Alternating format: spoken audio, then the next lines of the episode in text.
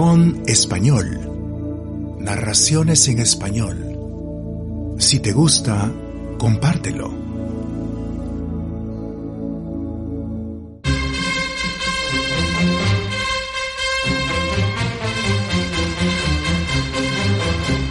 Atiende benignamente nuestra oración para que este grupo de comandos sean gratos a tu presencia, a que ellos sean portadores de la paz y de la convivencia, y que nunca se aparten de los compromisos de fidelidad y de lealtad para contigo y para con la patria.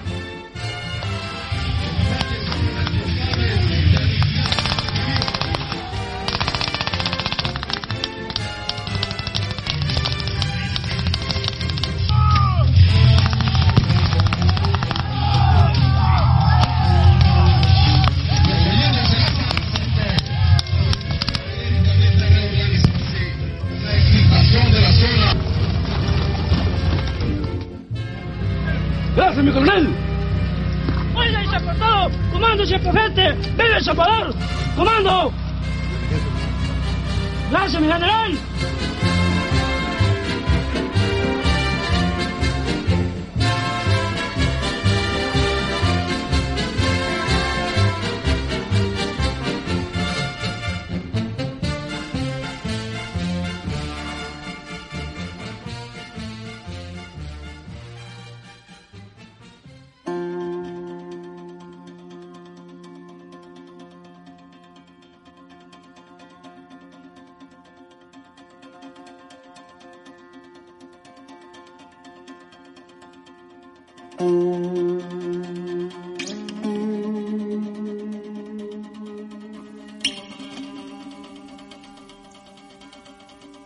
Mi traslado al Palacio Negro apenas lo recuerdo.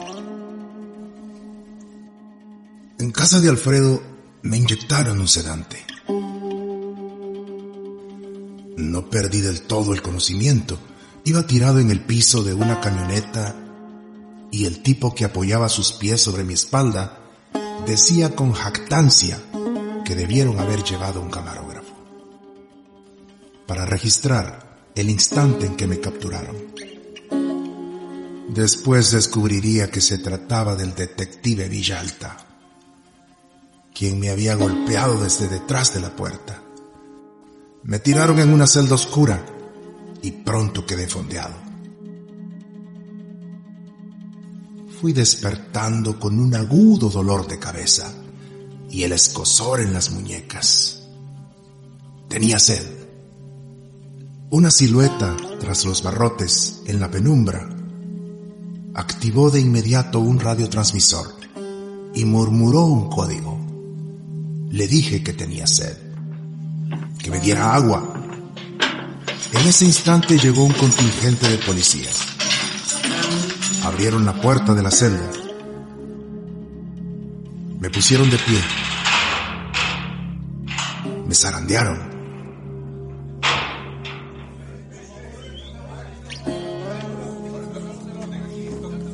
Fui conducido por un pasillo hasta una sala donde la luz hiriente y los flashes de los fotógrafos me encenecieron.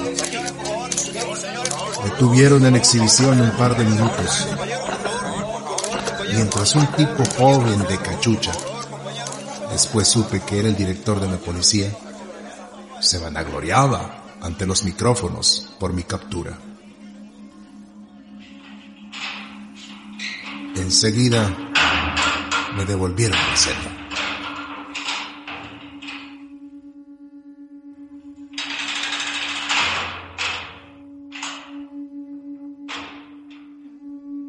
Los interrogatorios los realizaron en una pequeña habitación, con silla en el centro y potente lámpara en mi rostro, como en las películas. Pensé que me molerían a golpes y luego empezarían a destazarme. Al igual que hacíamos con los terroristas capturados en la guerra. Pero corrían otros tiempos. Me inyectaron droga. El interrogatorio lo conducía un tipo que se identificó como el subcomisionado Handal. Lo acompañaban el detective Villalta dos custodios.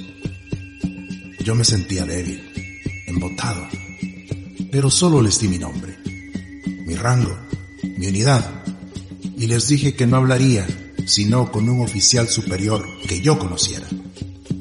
No me movieron de ahí. Handel me previno que no me las llevara de listo. La guerra hacía dos años que había terminado. Yo estaba preso por delincuente peligroso, acusado de una serie de asesinatos, el peor de los cuales era el de la señora Olga María de Trabanino. Le interesaba saber en especial quiénes eran mi jefe y mis compañeros de banda. Sacaba papeles de una carpeta. Leyó un resumen de mi historial como combatiente de la Caguapa. Y luego mencionó los nombres de distintos jefes y soldados de la unidad. Lo hizo lentamente, atento a mis reacciones. Permanecí inmutable. Hubo un momento en que pareció enojarse. Me espetó que solo a un energúmeno se le podía ocurrir hacer operaciones de forma tan abierta, dadas mis características físicas. Había ido dejando testigos que me reconocerían a la primera mirada. ¿No lo había pensado? O mi jefe era un bruto o me tenía suficiente inquina para mandarme a la muerte, porque me pudriría en la cárcel. Me condenarían a tantos años como para purgar durante tres vidas. Eso dijo Handel. Me recordó a la sirvienta de los viejos alemanes, a un padre de familia de la guardería de Celis, a las hijas de la señora de Trabanino y a los empleados de la agencia de viajes fue cuando intervino Villalta. Dijo que ni cortándome las piernas y reduciéndome la cabeza podría pasar desapercibido. Era un chiste. Entonces Handal cambió de tono. Aseguró que me habían utilizado. Se habían aprovechado de mis necesidades y de mi falta de preparación intelectual para usarme a lo bestia. Pero si colaboraba con la policía, mi suerte podía mejorar. Seguramente yo le tenía precio a mi jefe, dijo. Quizás un oficial que se había comportado a la altura de la guerra. Y me había recontactado luego de la desmovilización. Handal entendía eso. Él también había combatido a los terroristas había golpeado sus redes urbanas como oficial de inteligencia de la Policía de Hacienda. Pero todo eso estaba terminado. Ahora yo debía colaborar para salvar mi pellejo. Mencionar un nombre bastaba para que llegáramos a un trato que evitaría me pudriera de por vida en la cárcel. Ahora nadie me ayudaría yo estaba completamente solo, me advirtió. Algo observaría en mi rostro para no seguir insistiendo.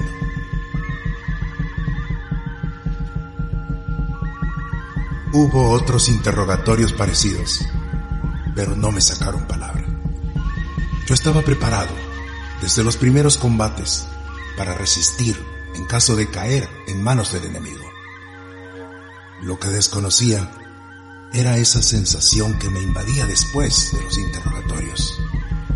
Una vez que el efecto de la droga había pasado, las náuseas, el dolor de cabeza, el entumecimiento de los músculos y una ansiedad que me hacía temblar, como si hubiera perdido el control de mis nervios.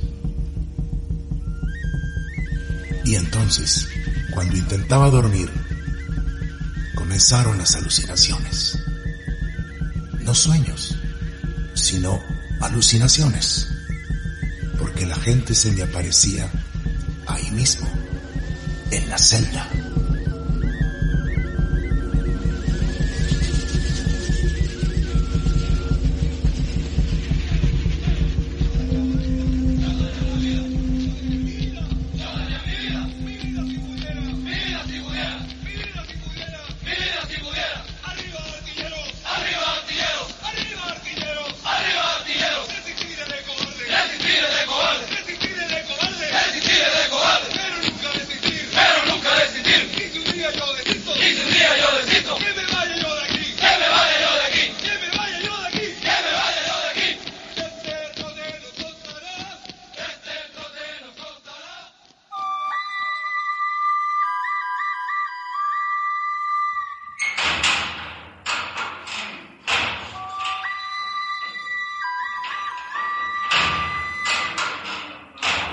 Madre y mi hermana Elsa entraron a la celda.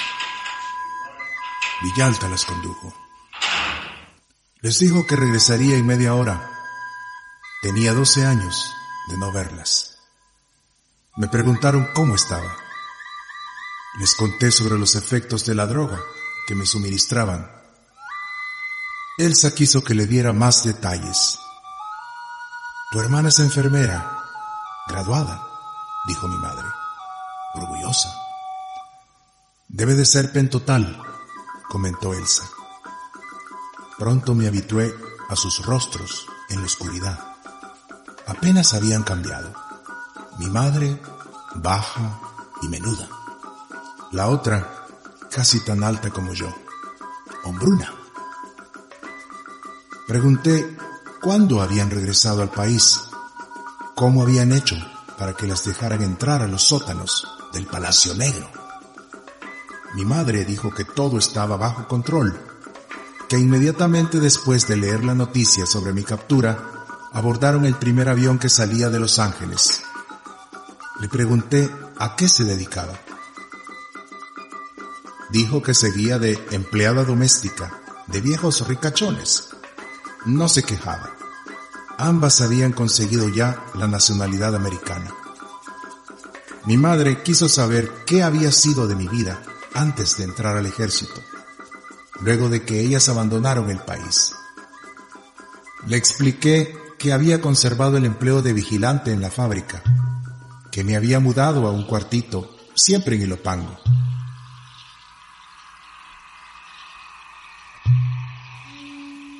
Tenemos un trabajo para vos, dijo Elsa. Queremos que nos acompañes a Los Ángeles. Miré la oscuridad a mi alrededor. Nosotros arreglaremos tu salida de aquí, dijo mi madre. Les pregunté qué trabajo querían que realizara. Hemos encontrado a tu padre, dijo mi madre. Vivía también en Los Ángeles. De casualidad había andado con él. Queremos que te lo despaches, dijo Elsa. ¿Cuánto? Pregunté. ¿Cuánto qué? Reaccionó mi hermana. ¿Cuánto me van a pagar? Dije. Mi madre respondió. Te sacaremos de aquí. Te daremos un pasaporte visado. Pagaremos tu pasaje hasta Los Ángeles y tendrás 500 dólares para que en una semana acabes el trabajo. ¿Te parece poco? guarde silencio. Después vos sabrás qué hacer con tu vida, dijo Elsa. Pregunté sobre la situación del objetivo. El viejo trabajaba en una fábrica de vidrio, en las afueras de la ciudad, vivía solo, con una compatriota jovencita. Tendrá que ser con cuchillo, dijo mi madre. Un arma de fuego deja mucho rastro de aquel lado. Pensé en el sacaperos, un método de estrangulamiento fulminante que los terroristas aplicaban a sus prisioneros. Los sorprendían con una cuerda por la espalda, mientras estos defecaban. 500 dólares es poco, mascullé. Pensalo, dijo mi madre, es todo lo que tenemos, agregó Elsa. Pronto llegó Villalta. Cuidate, hijito, dijo mi madre, y me besó en la mejilla antes de salir.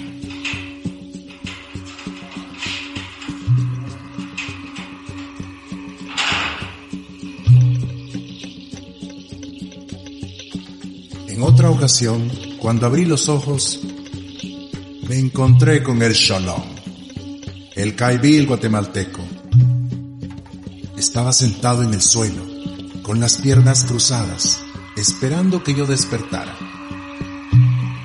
Entre ambos había colocado un taburete, sobre este una vela encendida y un poco de masa encefálica. Le pregunté cómo había logrado entrar. observo mis contactos, dijo. La llama hizo temblar la penumbra. Preguntó cómo me encontraba. Repetí el asunto de la droga. ¿Y eso? indiqué. Era de Celis. Dijo el cholón. Sos una mula. El cerebro no se le saca a tiros al enemigo. El cerebro del enemigo debe sacarse con las propias manos. A golpes. Solo así se le destruye la voluntad y la inteligencia. Le pregunté si el coronel Castillo estaba enfadado por mi súbito regreso, pero no me escuchó. Cuando agarro a un niño enemigo por los pies y lo hago rotar a gran velocidad en el aire, hasta despedazar su cabeza contra las paredes, garantizo el sometimiento del enemigo por varias generaciones. Luego tomó la masa encefálica y dijo que no se debe usar pólvora sino las propias manos, con una piedra u otro objeto contundente. Tus manos se deben untar de los sesos del jefe enemigo, insistió. Alguien venía por el pasillo. Por eso estás preso, porque no entendiste nada cuando estuviste con nosotros, dijo el Sholom, mientras se ponía de pie. Villalta abrió la puerta y le ayudó a llevar el taburete y la vela.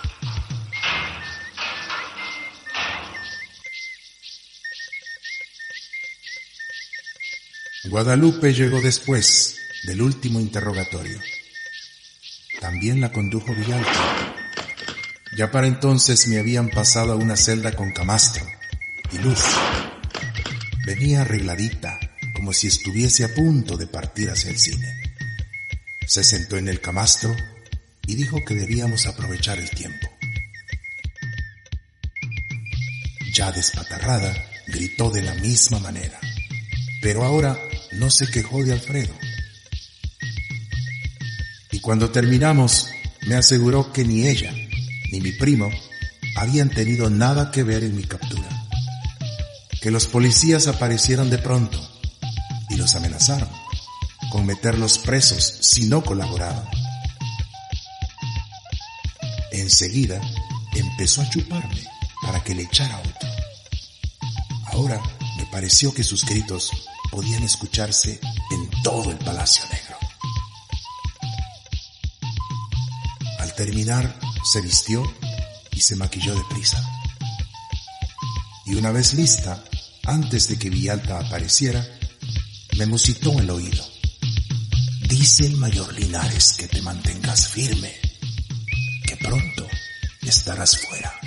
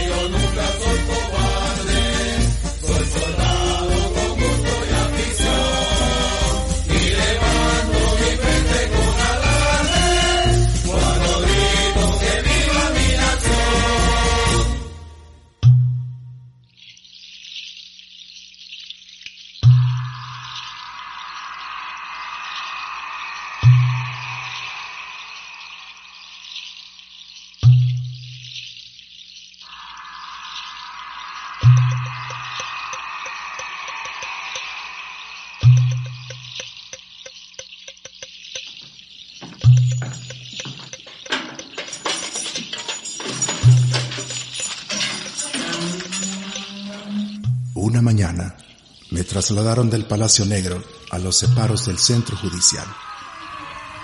El subcomisionado Handal dirigía a la media docena de radiopatrullas escoltas de la perrera en que me conducían. Te vas a pudrir en la penitenciaría por no colaborar con nosotros, me dijo Handal al entregarme a las autoridades judiciales. Un grupo de reporteros intentó en vano acercarse al sitio por donde entré. Eran como una docena de separos, y en cada uno se apretujaban dos o tres reos, pero a mí me dejaron solo. Órdenes de arriba, para garantizar mi seguridad, dijo el jefe de vigilantes. El juez me tomaría la declaración esa misma tarde. Antes tuve visitas en el separo un tipo que dijo ser mi abogado de oficio, y enseguida un visitador de la inspectoría, encargada de vigilar el comportamiento de los policías. Aquel me dijo que haría lo posible por postergar el citatorio, a fin de que tuviéramos más tiempo para ponernos de acuerdo. Con el visitador me quejé de las inyecciones con droga. El jefe de vigilantes me comentó que una periodista de ocho columnas ofrecía dinero si le concedía una entrevista. El abogado me había advertido que no hablara con nadie. Efectivamente, la declaración ante el juez se pospuso. El abogado volvió al final de la tarde y me indicó que una vez que anocheciera, luego del cambio de vigilantes, uno de estos preguntaría por Juan Alberto P. García. Ese era mi nombre, pero sin la P.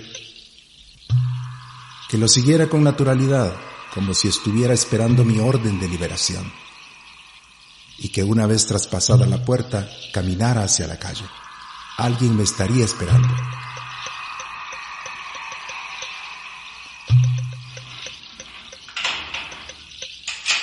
Vigilante que abrió el separo parecía tranquilo, pero los de la puerta de salida estaban algo nerviosos. Comprobaron que yo era Juan Alberto García. Hicieron el trámite de rutina y abrieron el portón. No había terminado de llegar a la acera cuando una pickup de cristales polarizados se detuvo a mi lado. Era Saúl. Llevaba entre las piernas la pistola y a su lado, hundido en el asiento, el radiotransmisor. Conducía con ansiedad. Le pregunté cuánto tiempo tendríamos antes de que se diera la alarma por mi huida. Probablemente hasta mañana temprano, con el cambio de guardia. Cruzamos la ciudad en dirección a la salida hacia la costa.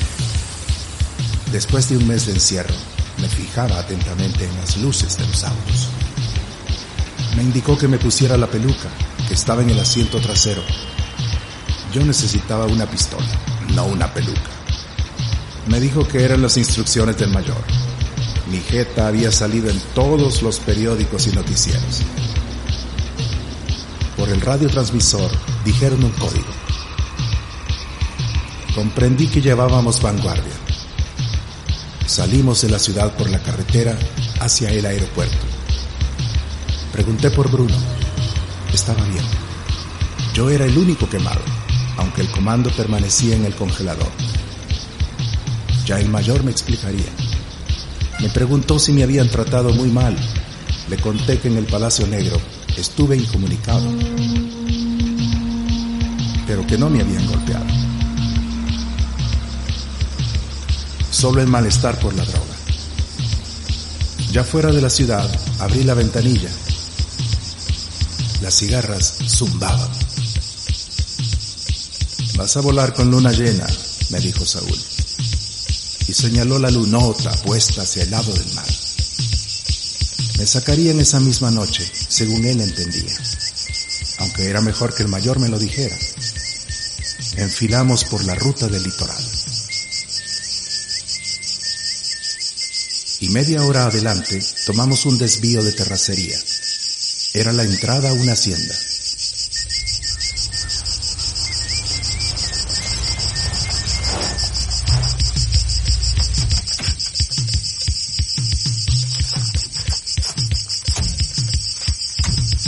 En la casa me esperaba el mayor. Me interrogó exhaustivamente sobre las preguntas del subcomisionado Handal sobre mis respuestas. Le conté que ellos tenían una idea de nuestro tipo de unidad, pero creían que el jefe estaba operando por la libre, sin conocimiento de las Fuerzas Armadas. ¿Nombres? Le mencioné lo de mi historial en el Acahuapa. Lo más importante era que a mí no me habían sacado nada. Callé lo de las alucinaciones. Quiso saber sobre el asalto a la agencia de viajes, como si Bruno no le hubiese dicho nada. Y me dijo que ahora sí, me tendría que ir del país por un largo tiempo, si no es que para siempre. Y que al lugar donde llegara tendría que trabajar con disciplina Nada de regresarme cuando se me diera la gana. Ni de hacer operaciones por mi cuenta. Los ojitos verdes le brillaron raro. Una avioneta me estaba esperando en la pista de la hacienda. Dijo. Saldríamos enseguida.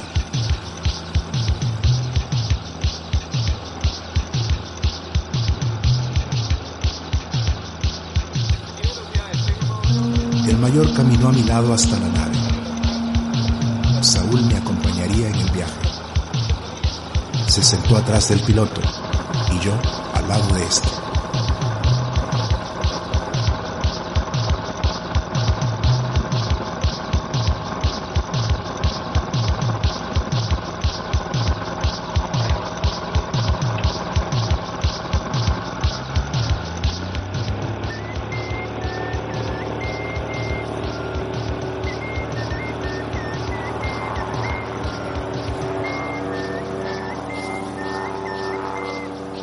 Volamos a baja altura, siguiendo la línea de la costa.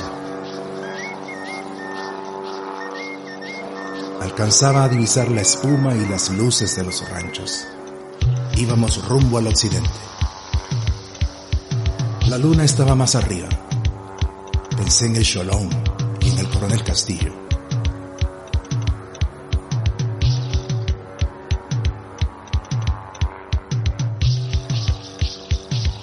Llevábamos poco más de media hora en el aire cuando el piloto torció hacia mar adentro. Tenemos que meternos para despistar a los radares, le explicó Saúl con una risita. El agua destellaba. Hubo un ligero balanceo en la cabina. Volteé. Saúl ya empuñaba la pistola. El disparo me pasó zumbando por la oreja. Le tomé la muñeca y de un brinco estuve encima de él. Su brazo tronó. El tiro le desfloronó el pómulo.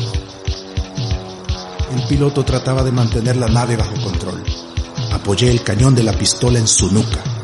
Le advertí que no se las llevara de listo, que volviera por la derecha hacia la costa. El tipo no dijo una palabra. Pronto distinguí las lucecitas y la franja de espuma. Le indiqué que siguiera a baja altura por la misma línea. Ya debíamos haber salido del territorio nacional. Mantuve la pistola apoyada en su nuca. Por momentos alcanzaba a escuchar el ruido de las olas, entre el zumbido del motor. Más adelante, el piloto dijo que él no tenía nada que ver con lo sucedido, solo cumplía órdenes de vuelo.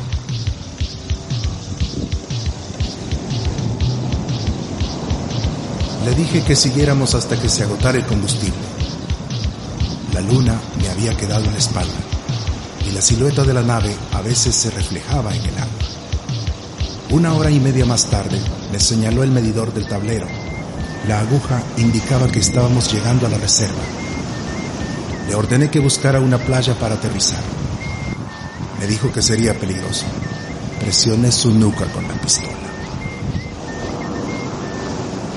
Poco después dijo que esa playa le parecía apropiada y maniobró para meterse en alta mar a dar la vuelta de retorno.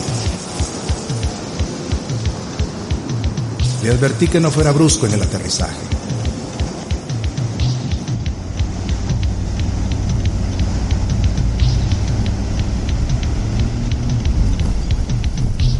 Una vez que detuvo la avioneta y apagó el motor, apreté el gatillo. La hélice dejó de girar. Solo quedó el oleaje.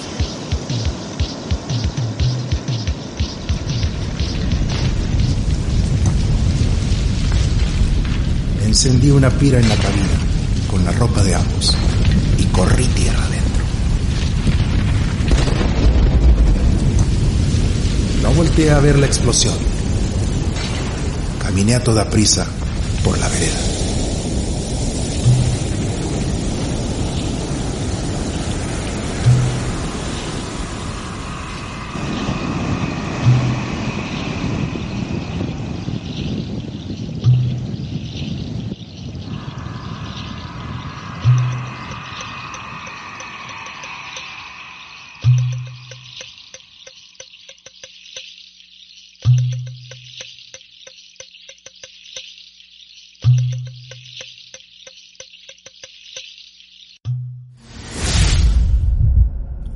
Leamos español. Pon español blog.